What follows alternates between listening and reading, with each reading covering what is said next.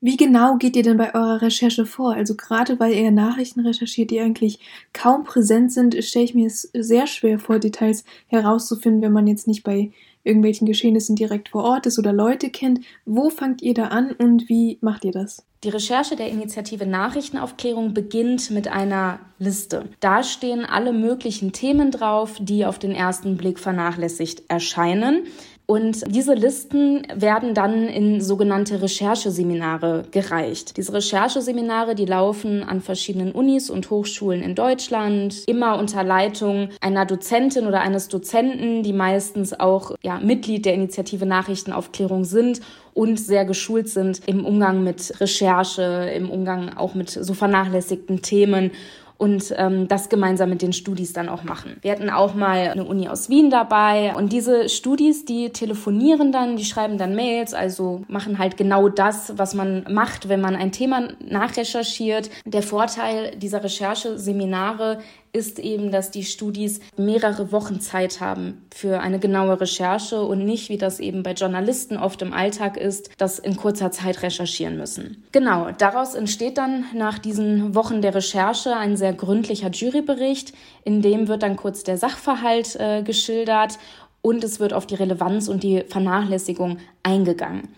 Da finden sich dann auch die Kontaktdaten der Quellen, also mit wem wurde wann, wie, mit welchem Tool quasi gesprochen. Diese Berichte, die werden dann abgegeben und bei einer Jury-Sitzung der INA sprechen wir eben ganz viel darüber, ne, ist das Thema wirklich vernachlässigt. Wir schauen natürlich auch, wie gut ist es recherchiert, also können wir das so auch an Journalisten und Journalistinnen weitergeben. Am Ende wird dann anonym abgestimmt und bestimmen dann unsere persönlichen Top 10 der Themen und dann werden halt Punkte zusammengezählt und es entsteht diese bekannte Top 10 Liste der vergessenen Nachrichten. Die wird dann kurz nach der äh, Jury-Sitzung gemeinsam mit der Nachrichtenredaktion vom Deutschlandfunk veröffentlicht.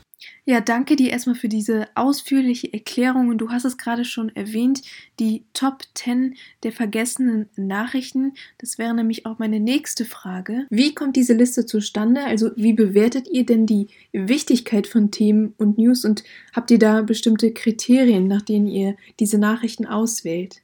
Wir haben bestimmte Kriterien, nach denen wir diese Nachrichten auswählen. Das wichtigste Kriterium ist, ist das Thema vernachlässigt und ist das Thema relevant.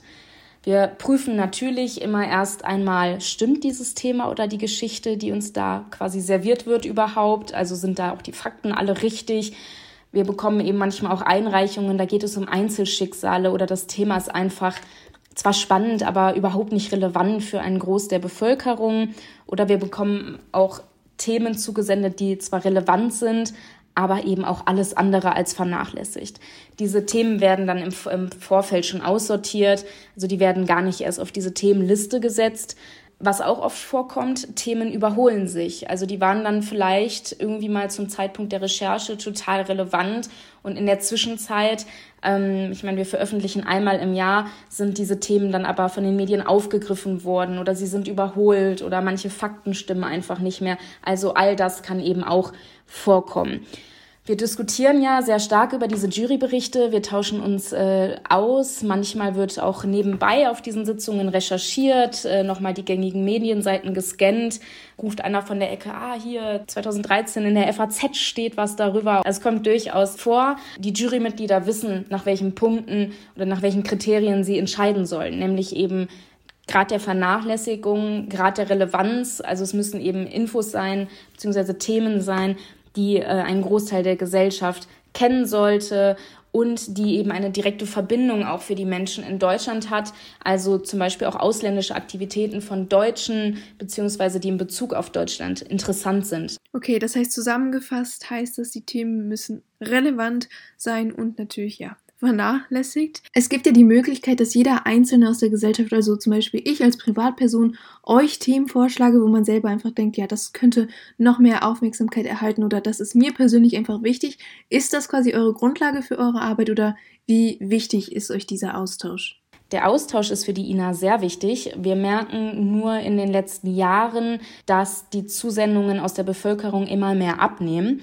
Vielleicht liegt das irgendwie daran, dass die Menschen immer öfter und an jeglicher Stelle im Internet aufgefordert werden, Kommentare und ähnliches zu hinterlassen und davon einfach müde sind. Wissen tun wir es nicht. Wir haben äh, keine Umfrage in Auftrag gegeben. Wir haben zum Glück sehr aufmerksame und medienaffine Studis, die eben im Rahmen dieser Rechercheseminars oft eigene Themen mitbringen. Also da, da sagt dann zum Beispiel jemand, hey, bei mir im Ortsverein, da machen wir das und das oder da kommt das und das Thema auf und ähm, Darüber wird aber irgendwie kaum berichtet oder ja, ganz viele andere Beispiele. Das heißt, da generieren wir sehr viele Themen raus. Dann scannen wir natürlich alle möglichen Organisationen, alle möglichen Newsletter und schauen, ob wir da was, was finden, was einfach medial total vernachlässigt ist.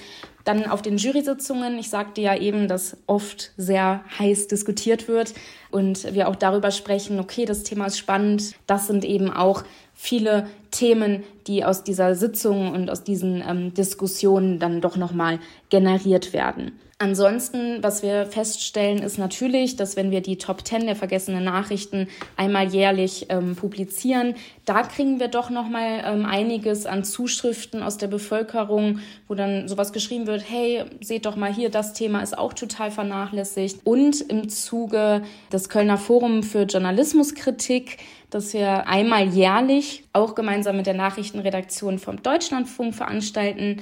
In dessen Zuge vergeben wir auch den Günther Wallraff-Preis für Journalismuskritik. Da finden dann immer ganz spannende Podiumsdiskussionen statt. Und das bringt natürlich viel mediale Aufmerksamkeit und das hilft uns manchmal auch noch stark bei der Themengenerierung. Okay, das heißt, ihr greift auf viele verschiedene Quellen zurück, aber um nochmal auf das Thema zurückzukommen, ähm, warum sind Themen so unterrepräsentiert? Eigentlich kann man ja sagen, dass viele Leute heutzutage eher überfordert sind mit der Menge an Infos, die man jeden Tag so zu hören bekommt. Viele sprechen ja von einer Informationsflut und dennoch gehen wichtige und große Themen in der Berichterstattung unter. Gibt es eine Erklärung oder Ursache für dieses Phänomen und wenn ja, welche? Warum sieht man einfach so wichtige Nachrichten kaum? Ja, da sind wir jetzt schon im wissenschaftlichen Bereich und ich lasse mal das Wort Agenda Cutting fallen. Ich weiß nicht, vielleicht hat es jemand schon mal gehört, meistens nicht und kaum einer versteht auch so richtig was unter diesem Begriff. Dabei ist die Bedeutung relevanter denn je. Agenda Cutting meint quasi die Dethematisierung von Themen. Das kann mit Absicht sein oder einfach als Ergebnis eines äh, typischen Selektionsprozesses erfolgen. Aktuellstes Beispiel ist, glaube ich, die Berichterstattung um äh, den Axel Springer Verlag, Julian Reichelt, den Chefredakteur der Bild-Zeitung und den Ippen Verlag. Der Verleger Dirk Ippen stoppte nämlich im letzten Moment die Veröffentlichung monatelanger, muss man dazu sagen, Rechercheergebnisse mit der Begründung, in einem wirtschaftlichen Wettbewerbsverhältnis zum Springer Verlag zu stehen das zeigt eben, dass äh, es auch vorkommen kann, dass persönliche Meinungen einflussreicher Leute, also egal, ob sie von intern kommen, ja, wie jetzt eben so ein, ähm, ja, ich sag mal Verlagschef oder aber von extern durch Politik oder durch äh, Anzeigekunden und und und darüber entscheiden können, ob ein Thema letztendlich veröffentlicht wird oder nicht. Ein anderer Grund kann der der logistischen Zwänge sein.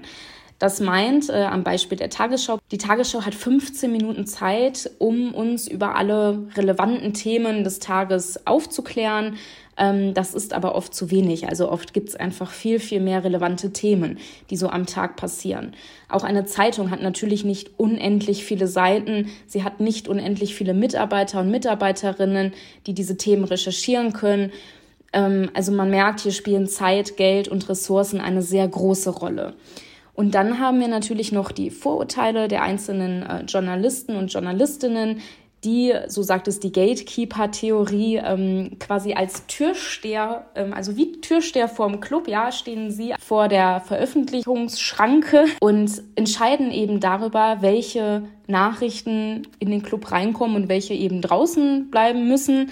Journalisten sind natürlich auch nur Menschen, ja. Die haben persönliche Präferenzen, die haben Vorlieben, die haben Abneigungen. Also das muss man sich eben auch so vorstellen. Jeden Morgen steht äh, eine Journalistin oder ein Journalist vor 200 Nachrichten ähm, und aus diesen 200 Nachrichten, die reingespült kommen, Aus denen muss er dann ähm, oder sie dann zehn Nachrichten aussuchen.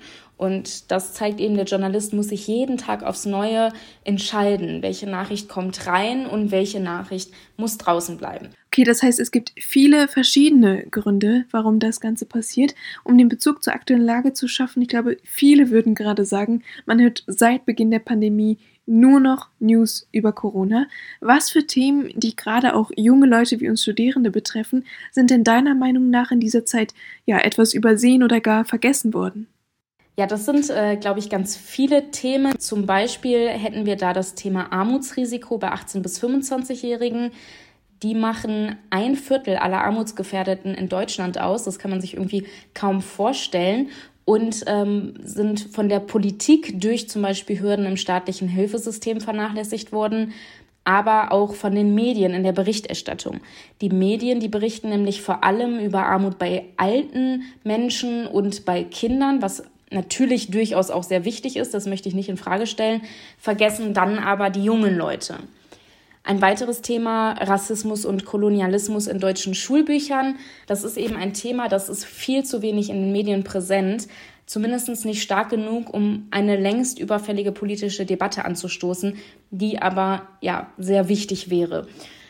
Dann haben wir natürlich die Perspektive von Studierenden während der Online-Lehre. Also ich glaube, das Konzept der Online-Lehre und vielleicht auch die Frage, wie geht es den Studis damit, das wurde relativ häufig berichtet. Ähm, aber der Teil, wie geht es den Studierenden mit der Online-Lehre abseits vom Studienleben. Damit meine ich, wie ist denn das Studieleben eigentlich mit Corona? Ich finde, da ist viel zu wenig drüber berichtet worden. Wenn ich an meine Studienzeit denke, das war viel Party, viel mit anderen Menschen unterwegs sein, viel neue Menschen kennenlernen, Kölsch trinken auf den Uniwiesen. Also ja, ganz viel Spaß neben dem Lernen natürlich. Und da wird irgendwie kaum drüber gesprochen, was, was macht diese Pandemie eigentlich mit den Studis, die so ihre besten Jahre verlieren. Generell finde ich, die Themen Bildung und Wissenschaft wurden im letzten halben Jahr und erstaunlicherweise gerade im Fokus der Bundestagswahl immens vernachlässigt und das ist wirklich schade. www.kölncampus.com www